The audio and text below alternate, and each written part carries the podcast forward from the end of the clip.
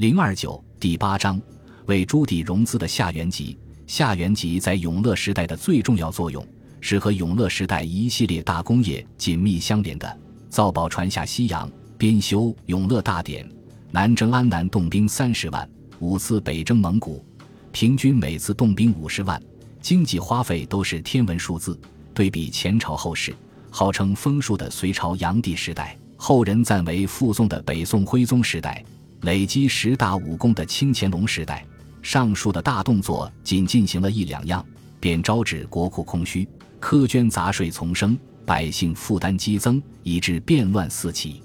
但永乐时代虽说难免劳苦百姓，却终能将这些大动作一一完成。个中的奥妙，正在于夏元吉的理财之能。清朝历史学家赵翼曾赞叹说：“历朝论理才能者，唯桑弘羊、夏元吉二人也。”将之与西汉经济学家桑弘羊相比，评价可谓甚高。夏元吉之所以能顺利解决这些问题，在于他高人一等的经济眼光。朱棣的历次大动作中，不断有人提议用增加赋税的办法解决筹款问题，每次夏元吉都坚决反对。他的诀窍可以概括成一句话：财冗时平赋役，严严法，钱钞之进，清仓场，广屯种。以给边庶民，且便商贾。这些方法中，裁冗是最难办，其内容涉及到机构精简、减少皇室开支用度，甚至限制朱棣本人花费等问题。夏元吉知难而上，永乐四年，借筹措下西洋经费为由，请旨裁减中央到地方闲散衙门二百个，分流近千人。朱棣每年给诸皇子的赏赐也经其荐劝。每年减省近三分之一，朝廷禁军，经其核算，淘汰大量老弱残兵，建成兵少战力精的三大营。这件件事情都是得罪人的，曾有人向其贿赂以图方便。夏元吉将众人的贿赂之物尽数挂在家中屋檐下，以表清廉之意。接着流言四起，不断有人在朱棣面前进谗言。好在朱棣对其信任有加，多次告诫群臣。构陷下元吉者，处重罪。其他几条政策同时施行：平赋役，增加对富户阶层的税收，减免平民阶层税收，并允许乡民出钱代劳役；清仓场，即清理各地仓库，严查贪污。每遇贪墨要案，他亲自核算，屡屡揭穿贪官伎俩。广屯种，招募内地无地乡民去边塞耕种落户。这不是朱元璋时代的强制迁移，而是国家出台优惠政策，用免税和经济补助吸引农民前去落户。结果，九边各地二十二年来户口增倍，最早从内地闯关东的人也恰出现在这一时期。而各个政策里最关键也最难办的是两样：严严法、钱钞之禁。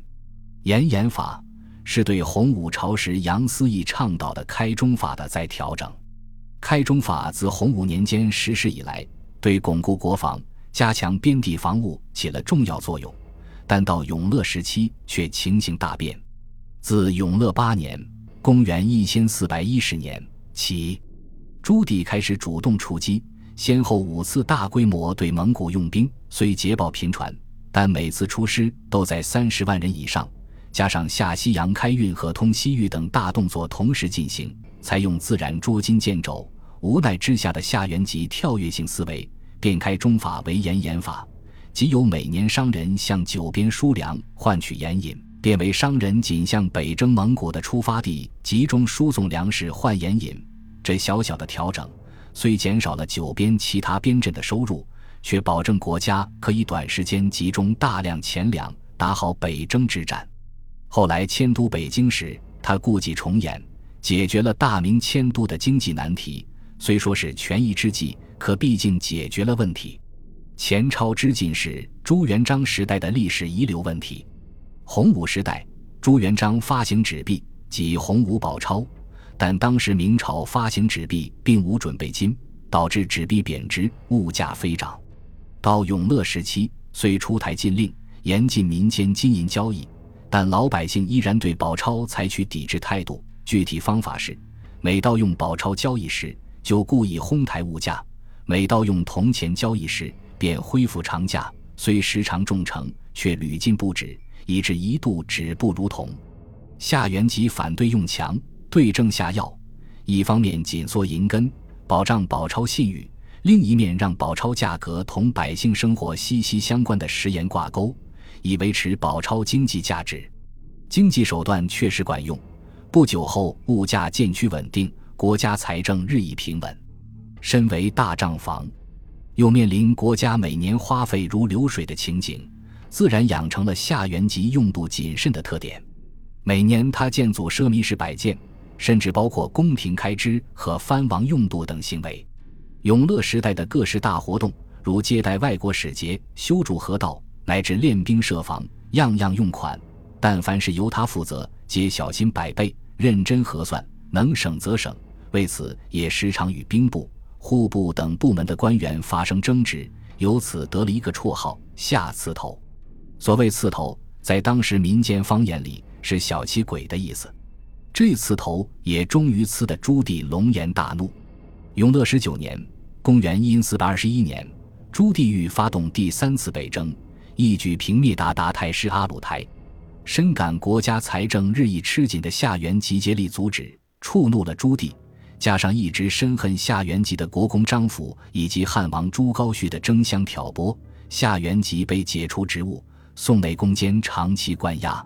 幸好深知奇才的太子朱高炽从中调解，方才保住了他的性命。在抄其家的时候，家中仅布衣和瓦器。朱棣闻之感叹：“果然刺头也。”而北征的结果也不幸被夏元吉所言中。朱棣连续发动远征，严严法渐被滥用破坏，国家财税捉襟见肘，国库空虚。从夏元吉下狱的永乐十九年（公元一千四百二十一年）。